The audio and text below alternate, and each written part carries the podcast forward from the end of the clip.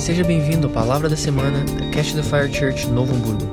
Para mais informações, acesse o nosso site www.ctfnovohamburgo.com ou nos siga nas nossas redes sociais, arroba.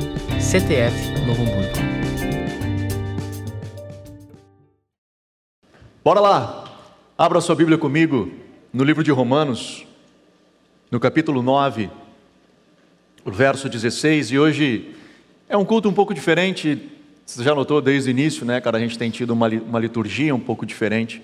Então, a minha pregação hoje, na verdade, não é uma pregação, é uma expressão do meu coração. É, por breves minutos que nós teremos, né? Eu já tive que encurtar, já me avisaram, né? Não vai ficar muito comprido lá. Então, tá bom, tá bom, tá bom, eu encurto. Né? E, mas a gente queria poder estar provendo algumas outras coisas diferentes, né? Então, bora lá.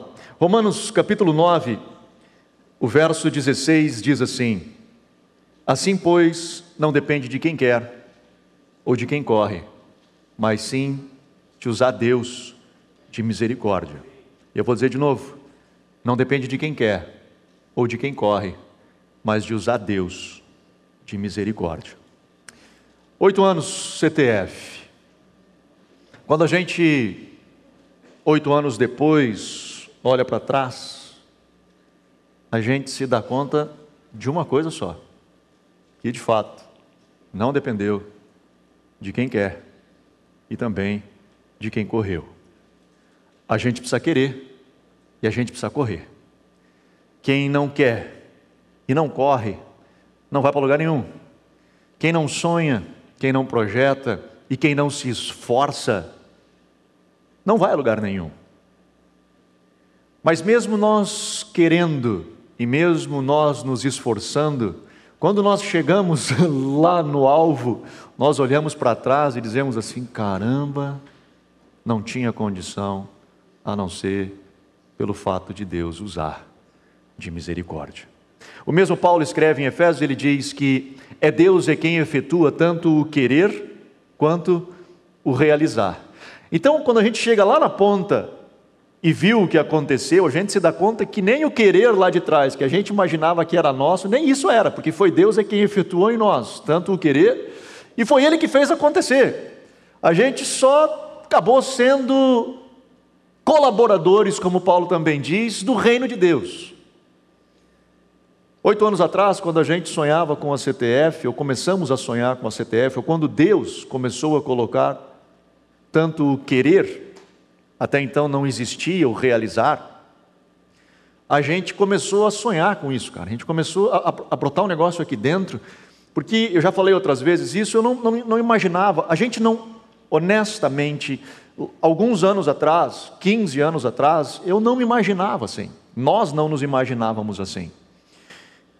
E de repente Deus começa a colocar o querer. E hoje a gente consegue identificar que era de fato um querer do Senhor, não era uma coisa da nossa cabeça, até porque a gente lutou um tempo nesse processo todo. E o que nós queríamos era simplesmente ver uma igreja viver valores que foram importantes para nós, como indivíduos, que impactaram a nossa vida, esses valores, e que nós começamos a pensar: e cara, e se, se esse troço puder impactar uma galera inteira? Se isso que transformou a nossa vida, esses valores, esses princípios, puderem tocar numa igreja inteira, como será que vai ser? Foi isso que começou a crescer dentro da gente, que nos motivou a ir para frente. E nesses oito anos, assim como um ser humano, quando cresce, ele passa por etapas, ele passa por vidas, nós passamos também por etapas. No primeiro momento foi nascer. E aí então o nascer foi todo um negócio muito doido, cara, de como isso iria acontecer. Um pouco a gente compartilhou no vídeo, não vou ficar repetindo as histórias, mas cheio de expectativas, cheio de incertezas, não insegurança. A gente tinha uma segurança do Senhor aqui dentro, aquela paz que excede o entendimento, mas nós tínhamos expectativas que não sabíamos como seriam supridas, e o Senhor foi suprindo.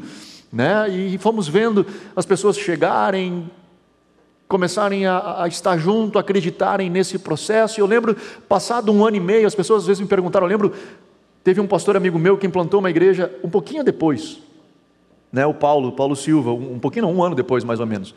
Ele implantou uma igreja e ele, no meio do processo, ele me perguntou assim, cara, quando é que tu sentiu que tu tem uma igreja? Eu, digo, eu ainda não senti, então não posso te responder essa pergunta. Porque ainda a gente não tinha esse sentimento de, cara, a gente tem uma igreja, ainda não.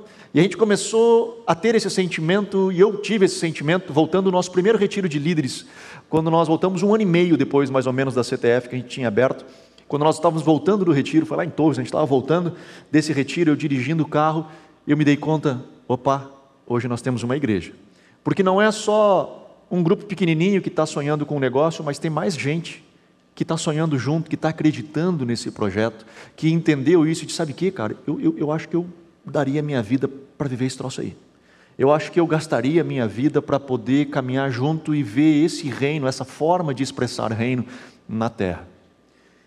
Então nós nascemos de fato, né? saímos de bebê e começamos a caminhar, começamos a nos formar, até começamos a ter casa, né? De repente surgiu esse sonho da casa e partiu do Robson, né? Diz, cara, nós podíamos parar de ficar pagando aluguel, né, cara? O que, que tu acha? E começar a ter a nossa casa própria. Eu disse, é uma boa, né, cara? Mas como é que nós vamos fazer isso? E aí começamos a correr atrás, começamos a mover e tudo, e você também conhece a história. Aqui chegamos. E hoje pela manhã, estava ali na porta e a Rejane é, passou por mim, dando os parabéns, já parabéns, digo, amém, todos nós, né? Parabéns para todos nós e tal. E aí ela me faz a pergunta, que normalmente a gente faz, né? E aí, tu te imaginava, oito anos depois, a gente viver o que a gente está vivendo? E eu digo, pá, cara, pior que não, porque de fato é graça de Deus, assim. A gente, eu poderia tentar sonhar com construir uma história, um script com alguns detalhes. A gente pode ser muito criativo, mas eu não sei se eu seria tão criativo. Claro que se eu pudesse dizer assim, eu gostaria de ter atingido 5 mil, 10 mil pessoas. Sempre a gente vai querer atingir o maior número possível de pessoas, porque se nós pregamos uma verdade que transforma pessoas, esse é o desejo que nós precisamos ter. Mas eu olhando para trás e vendo como Deus foi fazendo todas as coisas, eu digo, cara, foi uma história muito linda, cara. E quando a gente vê, olhando para os milagres que nós vimos, pelas provisões que Deus fez, a forma que Deus moveu, digo, cara, não depende de quem quer nem de quem corre, mas sim de usar Deus da sua misericórdia. E aí depois a Rejane, ela me faz uma segunda pergunta. E essa talvez é a mais importante. E ela diz: "E agora? O que que vem depois?" Porque essa é uma expectativa. A gente olha para nós, oito anos, e nós estamos construindo uma história. Estamos felizes, estamos contentes, hoje é um culto de ação de graças. Mas a grande pergunta é: e o que vem depois? E o que vem depois? E agora? Andamos oito anos. Para onde nós vamos? Que rumo que nós tomamos? Porque eu realmente acredito que a igreja, ela precisa ser relevante. E eu falava no vídeo, eu creio que esses próximos anos, eu creio que aquilo que nos espera é de fato nós sermos uma igreja relevante. Não que eu não seja, não esteja grato a Deus, não é isso. Eu vou ser eternamente grato. Mas se eu creio num Deus que é o Deus do impossível e que é um Deus que não é limitado, eu não posso me limitar a nada. Eu preciso me conectar a esse Deus ilimitado e sonhar com as suas ilimitações. Existe essa palavra não? Portanto, eu preciso ser eternamente grato, mas igualmente não sei se a palavra certa seria insatisfeito, mas sempre dizendo: Deus, eu sei que tem mais, porque tu és um Deus que faz mais, e eu quero poder chegar lá. Quando algumas pessoas chegam, e muitos pastores amigos chegam e dizem, cara, parabéns pelo teu sucesso, né, pelo sucesso de vocês, sucesso da CTF. Hoje, vários pastores que viram, né, a gente postar alguma coisa na rede social, me escreveram dando os parabéns e tal. E eu fico pensando, cara, o que é sucesso? A gente poderia dizer, cara, atingimos sucesso no nosso culto, né, cara? Imagina, esse culto da noite, em menos de 24 horas, a gente esgotou. Também não é muita gente que a gente podia colocar, mas a gente esgotou, cara. Ou seja, o pessoal queria vir. Isso é sucesso? É, é massa, né, cara? A gente fica feliz, sempre é feliz. Né? Todo pastor, eu falo isso sempre, todo pastor fica muito feliz quando a igreja está cheia, cara. É, é muito legal. Mas eu escutando de um pastor de São Paulo um dia, ele falando sobre a medida de sucesso, a métrica de sucesso, e ele disse: Cara, sucesso não pode ser medido pela quantidade de pessoas que estão sentadas na tua igreja. Sucesso tem que ser medido pela quantidade de pessoas que ainda precisam ser alcançadas na sua cidade. E quando nós medimos sucesso por isso, nós nos damos conta que nós temos muito o que fazer. Quando nós olhamos para isso, nós nos damos conta que, enquanto CTF, nós temos muito chão pela frente. E eu não estou aqui querendo dizer que a gente quer ser famoso ou ser grande, não é isso. O que eu estou dizendo é que nós precisamos ser uma igreja relevante, uma igreja importante, uma igreja que deixa um legado por onde ela passa. E quando eu olho para frente, quando eu olho para o nosso futuro, é para lá que eu estou olhando. É para lá, é que o que eu anseio, o que eu desejo como igreja, como família CTF, é que de fato nós sejamos importantes. Que nós venhamos a deixar um legado por onde nós passarmos. E para isso eu cito duas igrejas. A primeira delas é a igreja primitiva, que o mundo vivia num caos, num domínio, num, numa perdição, e de repente tem uma igreja apaixonada por Jesus que entende que o papel dela não era só encher as casas ou os templos, mas que o papel dela era influenciar a sociedade. E nós vimos uma igreja então começar a crescer, a desenvolver, a impactar, a entrar, por exemplo, como em Éfeso e, e no templo de Diana e começar a pregar a mensagem do Evangelho, e de repente todo um turismo religioso que acontecia daquele lugar acaba traz uma, um problema na economia da cidade. A igreja ela é perseguida e a igreja sempre será perseguida, porque Jesus disse: se perseguiram a mim, perseguirão a vocês. Mas a igreja ela é perseguida porque ela ama demais. Ela é perseguida porque ela se doa demais. Ela é perseguida porque ela estende a mão demais. Ela é perseguida porque ela se debruça sobre o outro demais. E aí ela é perseguida. E essa é uma perseguição que eu anseio ter. E quando eu falo disso, não, não, minha expectativa não é que Novo Hamburgo ou qualquer outra cidade ao redor de nós olhe para nós e diga assim: nossa, como é importante nós termos tal igreja lá. Não estou preocupado com isso. Estou preocupado de nós sermos relevantes para quem precisa realmente. E se nós vamos ser uma grande igreja, para podermos ser relevantes, o ser grande será simplesmente uma consequência e não um objetivo. O nosso objetivo é poder tocar, impactar, transformar pessoas. A igreja primitiva, ela carregava isso como missão de transformar vidas, de levar a mensagem do evangelho, de transformar vidas e vidas começaram a ser transformadas. 170 e poucos depois de Cristo, teve uma pandemia mundial que dizimou um terço da população no mundo, um terço. Imagina isso. Um terço. A cada seis pessoas, duas morrem. Imagina na sua família de quatro pessoas, pelo menos uma dela foi. Imagina nós aqui. De repente, um terço de nós aqui desaparece. Como nós lidamos com tudo isso? Nós nos enclausuramos e choramos e dizemos: Meu Deus do céu, estamos sendo perseguidos. Este foi o momento do boom da igreja porque a igreja entendeu que ela tinha uma mensagem, que ela tinha uma resposta, e ela estende a mão, e ela vai de encontro àquele que precisa, e ela então se debruça sobre o outro, e é o momento que a igreja se espalha pelo mundo inteiro.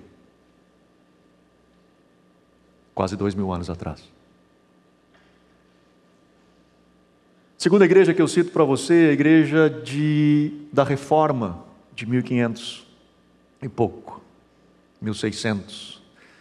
Uma igreja que vinha com o declínio do Império Romano, fim da Idade Média, o mundo passando por N dificuldades, o próprio Deus sendo visto de uma forma muito difícil, incompreendida,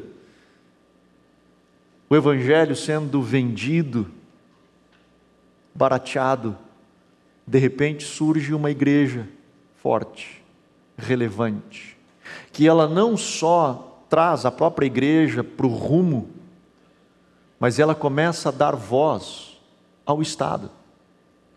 Começa a levantar a importância da ciência, a importância da separação entre a igreja e o Estado, não que tirasse Deus nem da igreja, nem do Estado, mas entendendo os, as suas funções, e deixa um legado para a humanidade incrível. Uma igreja que decidiu ser relevante. Nós, família CTF, para onde nós vamos? Cara, eu acredito que nós precisamos ser relevantes. Nós não podemos simplesmente nos contentar em termos uma experiência legal num domingo e ficarmos felizes porque naquele domingo a graça do Senhor veio sobre mim, ele aliviou a minha alma e ai, graças a Deus, que igreja maravilhosa que eu tenho, porque eu fui lá e eu tive a minha alma aliviada e eu não vejo a hora de poder voltar no domingo que vem e ter novamente uma experiência dessa, uma experiência dessa. Se essa é a razão pela qual nós nos reunimos aqui, nós perdemos o fio da meada. E se eu concordar com isso, porque afinal eu estou oferecendo algo que as pessoas gostariam de ter e elas vêm e recebem, e isso faz com que então mais pessoas aqui estejam. E se eu então começar a, ou procurar a conduzir a igreja a satisfazer isso inconscientemente, eu estou produzindo nelas um Deus hedonista, um Deus que ele tem uma função, que é trazer um prazer individual para aquele camarada, para aquela pessoa, e ele então vem para cá atrás disso, atrás desse Deus que supre este prazer individual, ele se satisfaz com isso e ele vai para casa, e no domingo que vem ele precisa de novo essa experiência, ele vai de experiência em experiência. Sendo que a expectativa de Deus para todos nós é que nós sejamos uma igreja relevante. Uma igreja que impacta. O Michael Brodura ele tem uma frase muito forte, eu vou deixar ela com vocês, ele diz assim: se essa igreja deixasse de existir, quem, além dos seus membros, notaria falta? Se nós não pudermos responder essa pergunta de forma apropriada ou satisfatória, nós estamos perdendo o nosso ponto. Se nós não de fato formos uma igreja que ela toca, que ela impacta, não é uma igreja que supre simplesmente uma necessidade momentânea de um indivíduo que toda semana vem buscar, mas uma igreja que entende esse papel, mas que ela transborda nesse papel e ela vai de encontro ao que precisa. Quando eu penso para a CTF no futuro, eu penso sim em sermos uma igreja relevante em sermos uma igreja que transborda essas quatro paredes, de ser uma igreja que nós conseguimos atingir cada vez mais, de ir cada vez mais longe, de tocar mais pessoas. Hoje nós temos cidades que nos circunvizinham, de pessoas que aqui congregam, seja daqui de Novo Hamburgo, de São Leopoldo, Campo Bom, Sapiranga, é, é, Estância Velha, Portão, Caí, enfim, de várias, Porto Alegre, de, várias, de vários lugares que aqui congregam conosco e que congregam por uma razão, e se Deus tem nos dado pessoas desses lugares é porque de alguma forma nós temos uma responsabilidade de tocar, de transformar, de ministrar, de estender a mão, de ir até lá. O que nos espera para o futuro? Exatamente eu não sei. Como nós vamos chegar lá?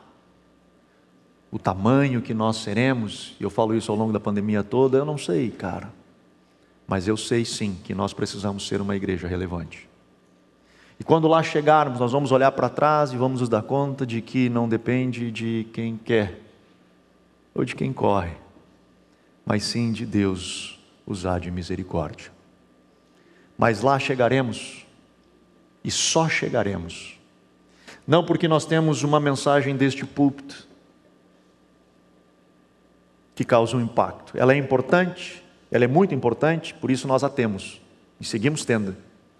Mas ela só será verdadeira, nós só de fato seremos uma igreja relevante quando nós somos igreja de dentro para fora. Sabe aonde começa uma igreja relevante? Dentro da sua casa. Lá começa uma igreja relevante. É lá na sua casa. É lá quando você olha para o seu relacionamento, você que é filho em relação ao seu pai, você que é pai em relação aos seus filhos, você que é marido em relação à sua esposa, sua esposa em relação ao marido. Ele, a igreja relevante, ela começa dentro de casa. É lá. Ali, quando a família entende e vive, nós começamos a formar uma igreja forte. Porque essa família que se debruça sobre a outra, e que transforma a outra, e que transforma a outra, e que transforma a outra. Portanto, eu estou dizendo isso tudo para dizer que sim, cara, nós sonhamos e continuamos sonhando alto, porque Deus é um Deus que sonha alto. Deus é um Deus que deseja que todos sejam salvos e cheguem ao pleno conhecimento da verdade. E este Deus que assim deseja tem nos chamado para sermos instrumentos dele. Portanto, nós só sonharemos com tudo isso quando nós, todos nós, dermos as mãos. Quando nós caminharmos juntos nessa jornada. Não a igreja, eu. Não eles, eu. Nós. É quando eu coloco para mim a responsabilidade de que eu tenho um papel nisso, quando você bate no seu peito e diz, cara, eu. Não é lá a igreja que eu faço parte, sou eu.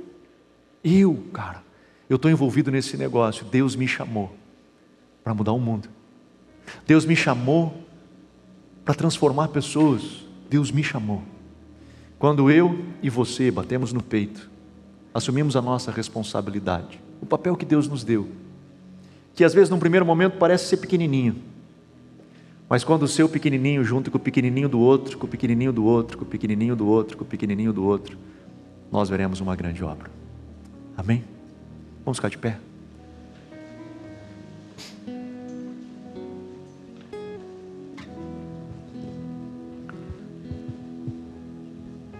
Eu quero orar junto com você.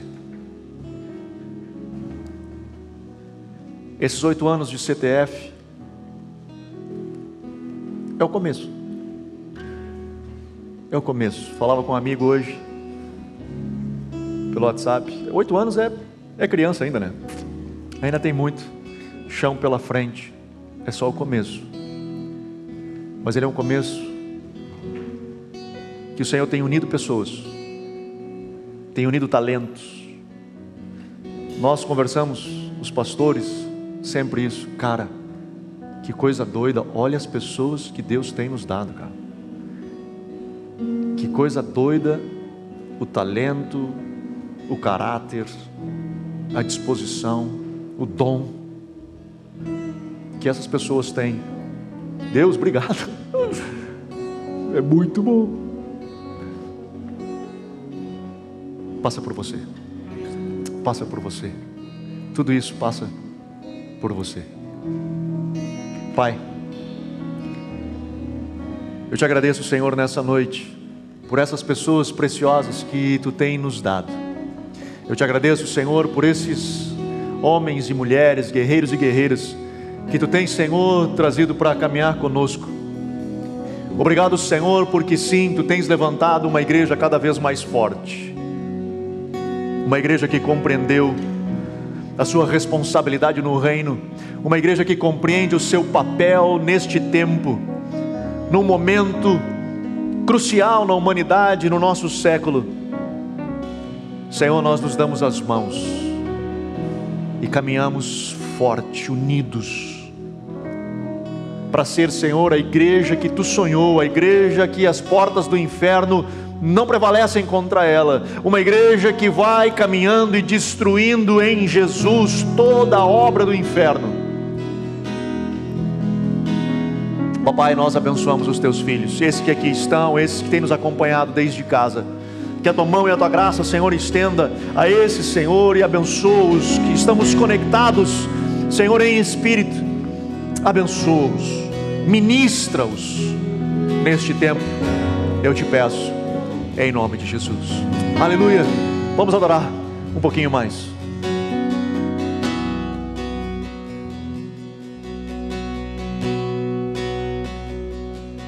Ele abriu mão de sua glória, sangrou no madeiro por mim. me conectou, salvou, curou.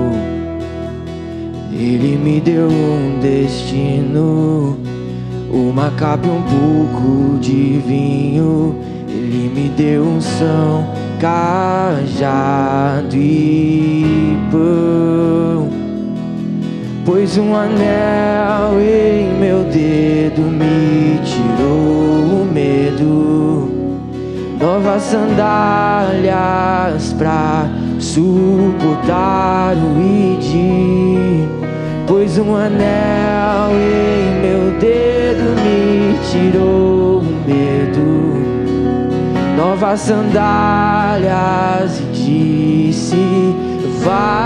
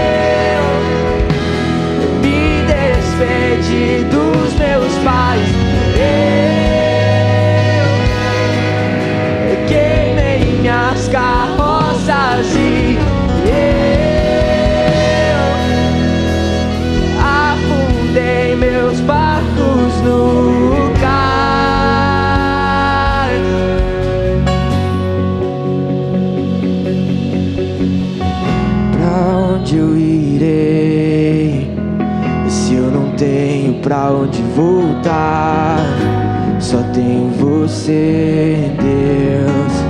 Palavra de vida eterna. Pra onde eu irei?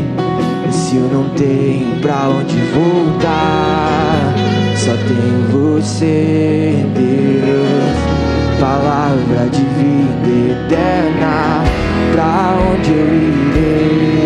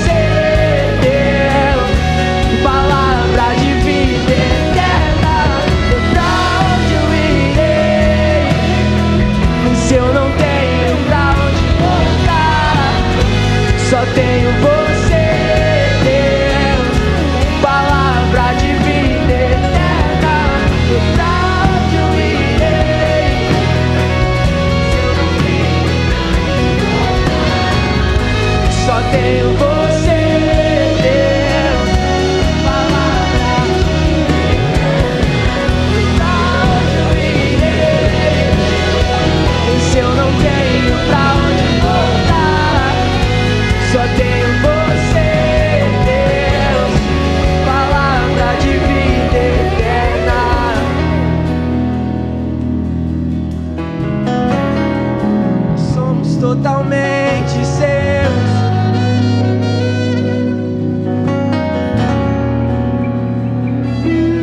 Eu sou,